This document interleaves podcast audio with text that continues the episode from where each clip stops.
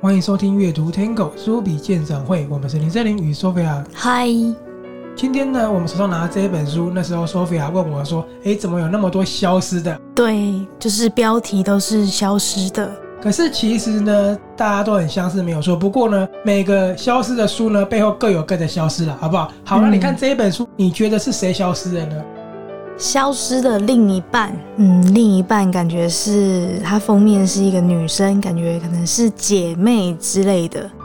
没错，这一本呢，虽然说它书名叫做《消失的另一半》，不过它跟推理跟悬疑是没有关系的，嗯，因为我们之前看的很多有关消失的都是推理跟悬疑的命案，它并不是。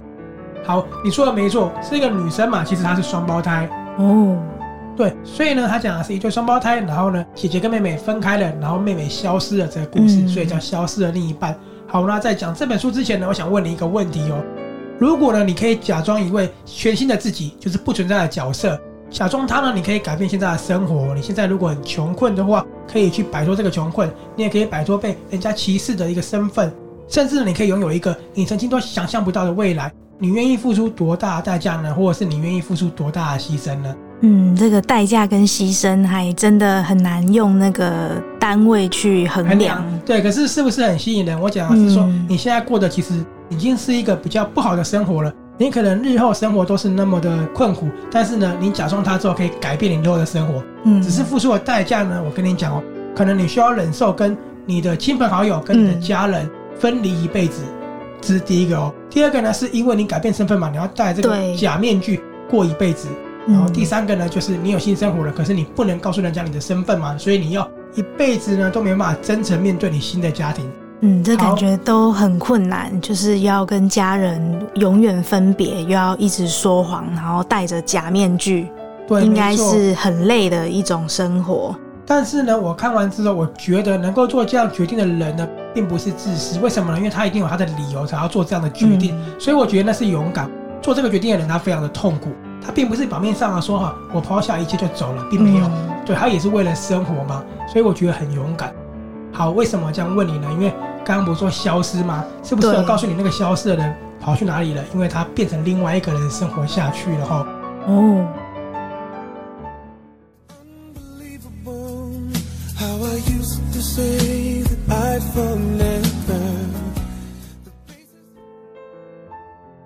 那这本书呢，我先引用一段话啊，我觉得这段话跟书内容是很有关系的。他说：“当初没有走的那条路，是不是才是你真正的人生呢？没有走的那条路，就是我刚刚讲的原本的比较困苦、比较艰难的人生，是吗？”嗯，这个其实就是有一个让你去想象的空间哈。嗯，我的解读是，当初你的选择，不管你是选择困苦还是假装，都是你真正的人生，好不好？我这样讲是不是很玄？那我跟你讲一下，这本书在讲什么。它呢，其实是描述一个消失的女孩，但是它主要是讲种族议题。嗯，这对双胞胎呢，他是黑人。那你应该知道，黑人以前都被受歧视嘛？对。其实呢，他们不止说在八零年代、九零年代的时候都还是有被歧视，甚至现在也都还有，对吧？嗯。所以呢，其实它是一个近代的故事哦，并不是我们看说以前解放黑奴那个时代的故事，它是近代的。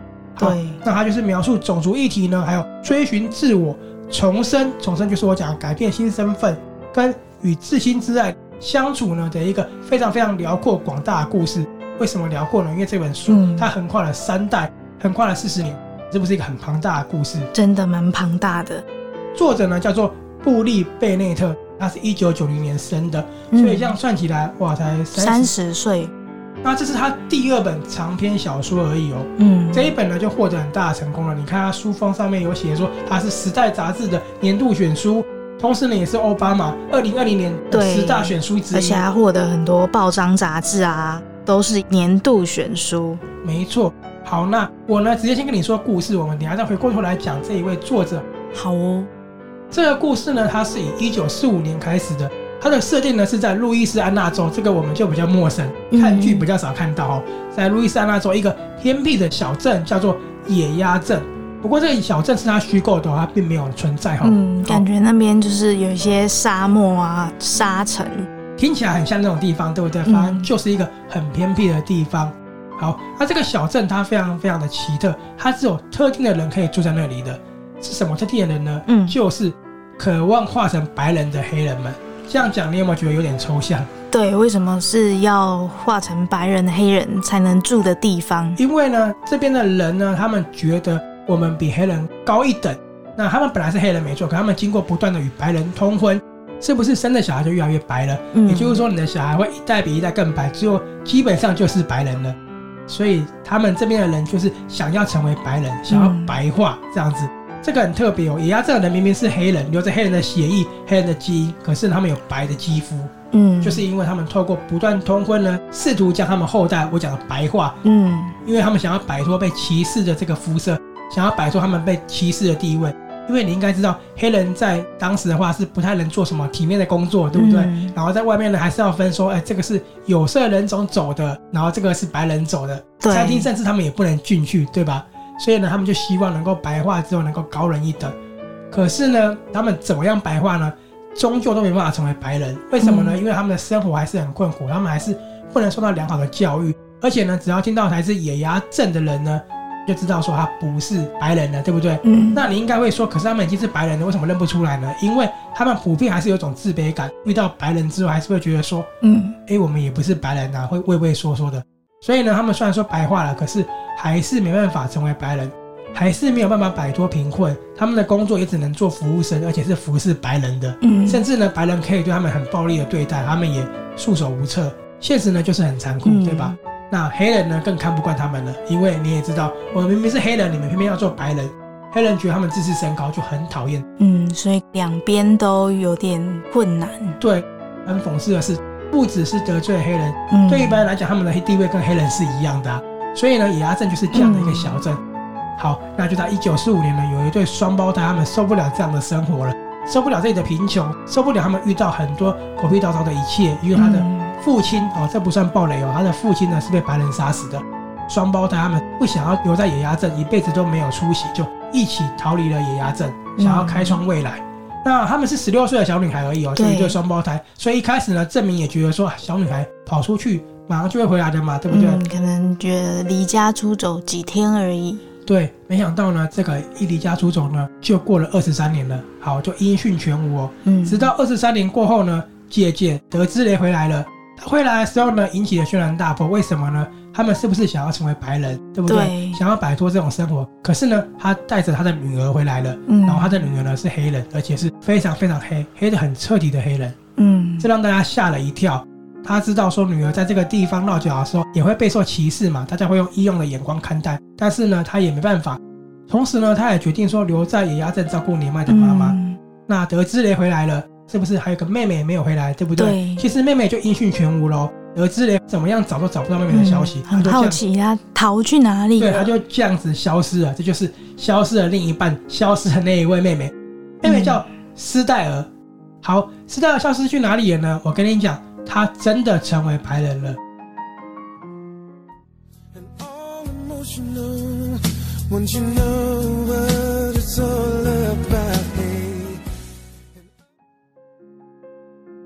他跟姐姐一起逃去纽奥良之后呢，嗯、他就找了一份工作。那个工作呢是在百货公司里面当秘书。然后斯黛尔呢就嫁给了有钱人，他就成为一个贵妇了哈，嗯、成为一个名媛。而且呢，他也完成梦想，就是成为一位老师，成为一个教授。嗯、斯黛尔真的成为了大家眼中的白人哦。嗯，所以呢，因为这样，他怎么可能会回去野鸭镇呢？他怎么可能让妈妈跟姐姐找到他呢？因为找到他是不是？谎言假白人就被揭穿了，对不对？嗯、因为孩子对外说他是孤儿，但是呢，你也知道我刚刚讲的，他如果要守护现在有的一切的话呢，他就必须斩断所有过去。他一生要戴假面具，对，一生都戴假面具，就战战兢兢的，每天呢都活在恐惧里面。嗯，好，故事在这里呢就起了一个很大的变化了。有时候命运就是那么的巧妙。嗯、刚刚是不是有说姐姐得知了有一个女儿，很黑很黑的女儿，对不对？对，女儿呢叫做朱德。好，朱德到洛杉矶呢去读书，嗯、然后去读书的时候呢，他因为因缘际会下呢，嗯、他认识了斯戴尔的女儿甘乃迪。嗯，就起了很多的变化。而且呢，朱德就发现说，原来甘乃迪的妈妈就是我母亲一直思念的妹妹。嗯、好，故事呢就是这样子起了很大变化了。当货真价实的表亲出现在女儿的面前的时候呢，你看斯戴尔的谎言要如何延续，嗯、对不对？他的面具一直备受了考验，随着他的身世呢一直被一步一步的可能被揭穿了，对那他自己尘封已久的秘密呢，可能也要说出来了。他这个秘密呢，我就不讲了哈，因为这个秘密就跟为什么他想要斩断那么多过去有关喽。嗯、我刚刚翻了一下书，发现斯黛尔他原文是叫 Stella，那我们一般是会翻史黛拉，那他翻斯黛尔还蛮有趣的。我觉得他的名字翻译的我都还蛮喜欢，都蛮优美的。对，很优美。好，我刚刚就说妹妹呢就很担心说她的面具被揭穿，因为朱德就是姐姐的女儿，她出现了嘛。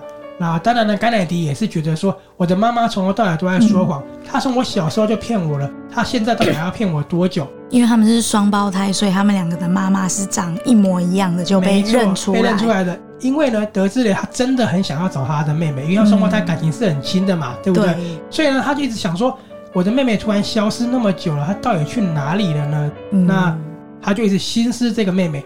既然呢一直思念这个妹妹，那他的女儿当然也知道说妈妈很想找到妹妹。对，没错，所以呢，他就主动呢出现在了斯戴尔的面前，却想要揭开这个面具，想要跟他相认了。嗯、好，所以呢，这时候呢，我刚刚有说，甘乃迪呢也觉得说，妈妈是不是要告诉我真相了？你到底要欺骗我多久？没错。好，德兹雷、斯戴尔、朱德跟甘乃迪呢四个人没错碰在一起，四个人要如何面对自己呢？面对。家庭的过往，还有亲人的所有种种呢，嗯、就各自承受着各个的讨厌跟自己的抉择喽。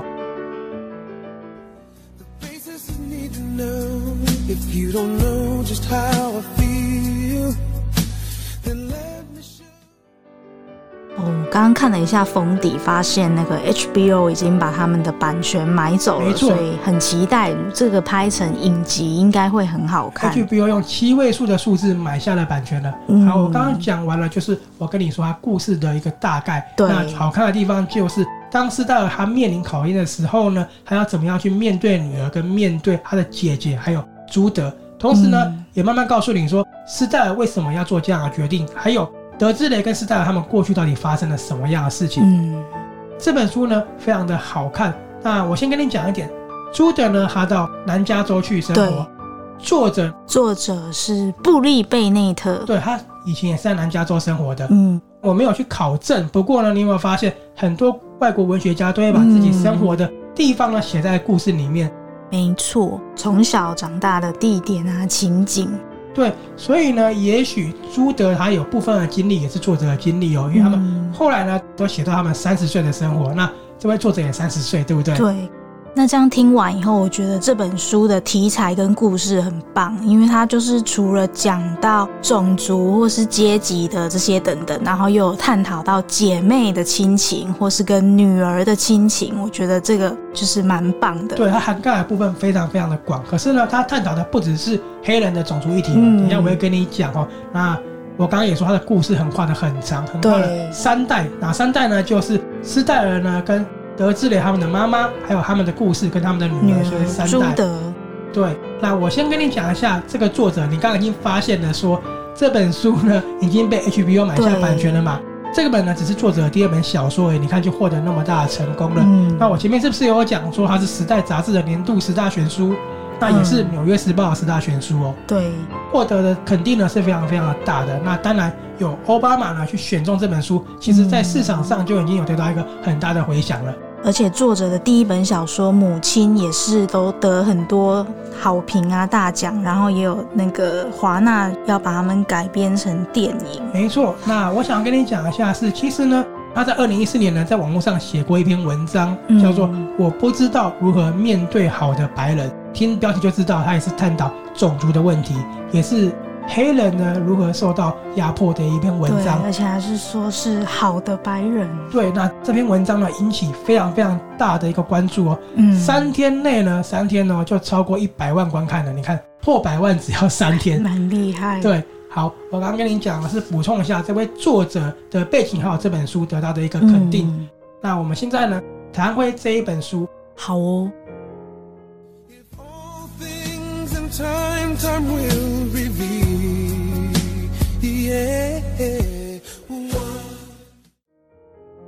这本书呢，虽然说时间横跨了四十个年头跟三代的故事。可是你不用担心说它的故事会不会很凌乱或是很沉长，因为很多人遇到这样的题材，是不是会觉得说很沉闷？对，或者是觉得角色很复杂，对不对？嗯，但我看了一下它的目录，它就只有六部，然后时间线感觉时间轴都非常的清楚明了，不会各种错综复杂。所以你看到只有六篇嘛？对，就代表说对，就代表说它的故事呢非常非常的流畅精彩，而且呢环环相扣，不会很琐碎、很冗长，或是把你搞得晕头转向的。这本书我必须讲哦，它不只是一个小说，它像是看着一个家族走过了一个时代史，也是家族史。时代史呢，就是你看到四零年代到九零年代初期呢，社会对有色人种的态度是如何转变的，也看到野鸭镇这样子的一个城镇呢，如何在社会上面对转变到没落。嗯。我想这本应该是以那种情感取胜，就是它不是要让你烧脑的，所以也没有必要就是用那种太复杂的时间线跟情节。没错，没错，刚刚说不需太复杂嘛，所以呢，我也说就是斯戴尔跟德兹雷他们这个家族的家族史，啊，这个家族呢也牵扯出野鸭镇的兴衰哦。书里面呢其实是以很特别的，就是试图白化的黑人。带出值得探讨的种族议题，因为我们过去看的书都是说黑人如何被压迫，对不对？嗯、那黑人如何受到不公平的对待？可是呢，这一本书它道出了一点：如果当黑人在内部都产生了互相排挤呢？如果当黑人都不认同自己呢？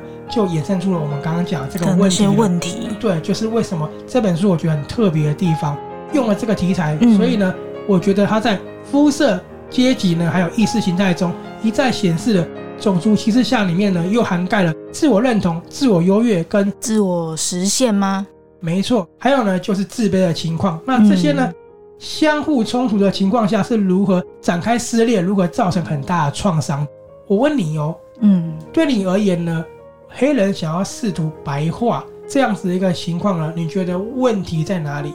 问题应该是，就是他们长期以来一直被压迫，那那个地位或是各种方面，然后可能他们自己心里也蛮自卑的，所以会向往说，如果自己是白人，那状况会不会比较好一点？好，书里面呢当然有说，很多人看野鸭镇的人都觉得他们这些人很奇怪，是怪胎，为什么你要变白人，对不对？甚至有人说，哎，他们脑袋是不是有点问题？可是呢，其实他所要探讨的就是。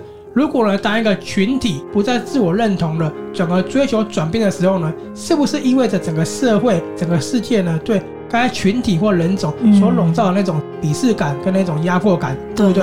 所以呢，我们要正视的并不是这些转变的人，而是去正视说这个社会它所面临的状况，他们的人道是如何受到迫害的，是如何被蹂躏的。对，所以其实这才是必须重视的地方，而并不是说他们为什么要转变，而是这一个世界发生了什么事情。没错，所以呢，就是因为他们过去受到压迫，过去受到不公平的对待，才导致呢双胞胎姐妹她们渴望追求自我。嗯、那那个追求自我里面呢，夹带的那一种，他们从来没有拥有过自由，因为他们这一生其实都是被压在下面的，没有所谓的自由。嗯，我觉得很心酸的是，他们乍看之下是在追寻自由，不过那个自由其实只是为了生活下面所做的一个选择而已。没错。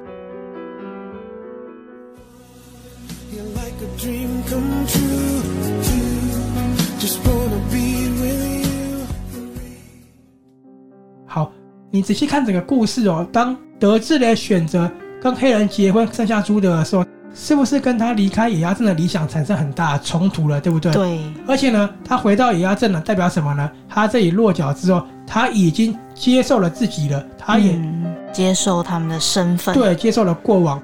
那斯戴尔呢？其实他终究还是选择了白人。可是呢，因为她骨子里其实呢还是以前的那一个小女孩，以前那个身份，所以呢，她始终过得战战兢兢。她也觉得说女儿不像自己，因为她希望女儿能够做个道道地地的白人。嗯。可是呢，其实女儿的个性、女儿的种种的行为呢，甚至她最后决定踏上欧洲，说我要追寻自我。其实你仔细看看哦，是不是很像斯戴尔他们以前逃离野鸭镇的做法？对。所以到头来呢，甘乃迪追求自我，他还是像他母亲啊。他们再怎么样呢？其实你不要说像白人，你还是属于自己。嗯、对，你们最后还是一样的。这个书呢，它的故事横跨的不止时间轴很长，也横跨了很多地方。我刚刚有说，它是从路易斯安那州的野鸭镇开始，那到纽奥良嘛，因为他们跑到纽奥良了。再呢，从波士顿到洛杉矶，南加州就是作者他以前生活的地方，又到了明尼苏达、纽约。那最后最后呢，所有人的心呢都回到了心系的地方，是谁呢？就是彼此，也是野牙镇，很很感人，很感人，对不对？那故事横跨四十年呢，你看到最后野牙镇也不在了。嗯它已经饱受风霜，已经逐渐凋零，也逐一被遗忘，因为那个地方也被别的名字取代了。可是呢，我自己看完的感受，我觉得这个意味着呢，他们再怎么样白化的外表呢，内在终究是相同的。所以呢，也不需要区分了，也不需要野鸭症了，因为同样的因子，同样的基因是永远永远不会被磨灭的。嗯，如同书里面那一句话，我讲给你听哦。好哦，书里面呢说过，黑人永远爱自己的家乡。其实那家乡它指的不是一个地域性，嗯、我觉得它指的就是心，也就是我们生活的那个温暖的家。对，就是可能家人在哪里，他们的家乡就在那个地方。你的心在哪里，你的家就在哪里，或是你的家在哪里，你的心也在哪里。这是不是跟人种没有任何关系？对，你只要是有爱的话，都是一样的。嗯、所以其实这一本书呢，它并不是呢只针对受压迫的黑人的一本书。这个呢是作者借由他自己的肤色去反映给全世界看我们世界上所衍生的问题，因为你知道白人跟白人之间也会有种族歧视啊，那我们黄种人跟黄种人也有歧视嘛，这个你应该知道对不对？所以其实他所引用的呢是全世界的人，并不是针对黑人。对，这就是为什么这本书我觉得很精彩，因为呢它带的共鸣呢是全部世界的人对都可以感受得到的。对。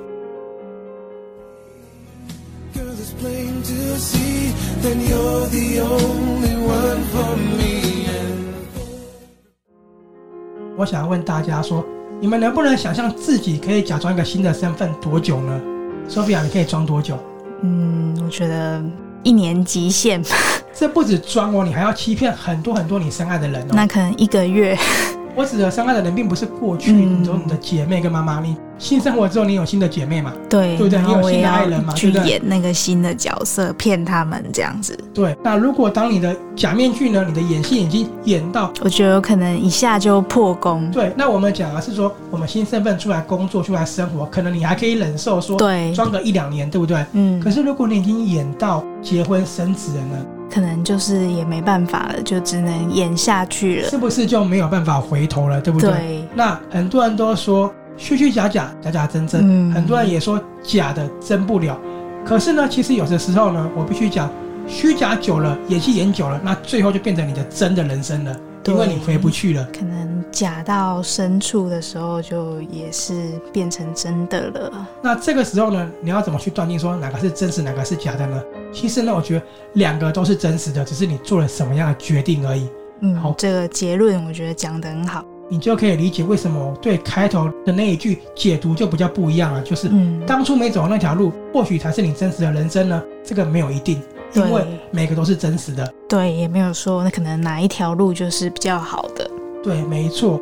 所以你看这本书，你就可以知道说，当回去自己家里的。德智磊是怎么过生活的？嗯、那你也可以看到我们刚刚讲的，对一个人要演那么久，演到永远是要怎么过生活？就在这一本《消失的另一半》里面，嗯、他真的非常的棒。而且呢，我看到最后有点几度快掉泪，真的很感人。因为家永远是那个家，纵使你那么狠心，你的情感是不会骗人的哦。好，那最后呢，我要跟你讲啊，就是。消失的另一半呢？它真的真的是一本很了不起的书哦，而且非常惊人。为什么我用了不起跟惊人呢？它里面所涵盖的议题真的是太厉害了，怪不得可以得那么多大奖。嗯，它故事里面写出来的呢，是在歧视下的人如何在夹缝中求生存，也是呢整个社会的哀伤跟不公。但是呢，他也道出了在这样的一个情况下呢，是怎么样展开无私的爱，也是怎么样无比的勇敢去接纳对方，去开拓自己的生活。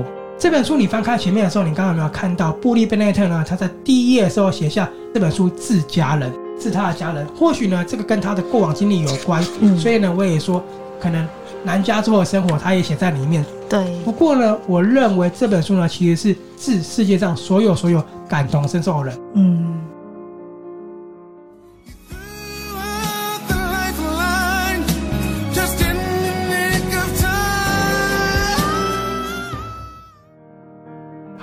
这本书呢，我就介绍到这里了。好，听完之后，你有没有对这本书？虽然说你已经在翻了啦，不过还是想问你说，是不是很期待看完它？很期待，我下一本就要看这个。然后刚刚跟大家说，不好意思，都有一些我在翻书的声音。对对，因为他已经迫不及待了。没错，这个就是布利贝内特带来的《消失的另一半》。那出版社是麦田出版社，那译者是颜香如。没错，如果你也喜欢这一本书的话呢，可以到诚品啊、博客来或金石堂，还有各大通路呢都有在贩售。还有呢，就是在我们的阅读 Tango 书笔鉴赏会的粉丝团上面呢，上面也有文章。没错，有完整的文章介绍，也可以去看看哦。那如果你也喜欢我们的 Podcast 节目的话那，欢迎到我们的 Podcast 上面帮我们评分五颗星，或是留下任何的留言，想跟我们说都可以。那也可以多多到阅读 Tango 的粉丝团跟我们留言互动。然后呢，也可以告诉我们希望看到我们推荐或介绍哪一本书哦，或是电影。好，我们是阅读 Tango 书笔鉴赏会的林森林与 Sophia，我们下次见喽，拜拜。拜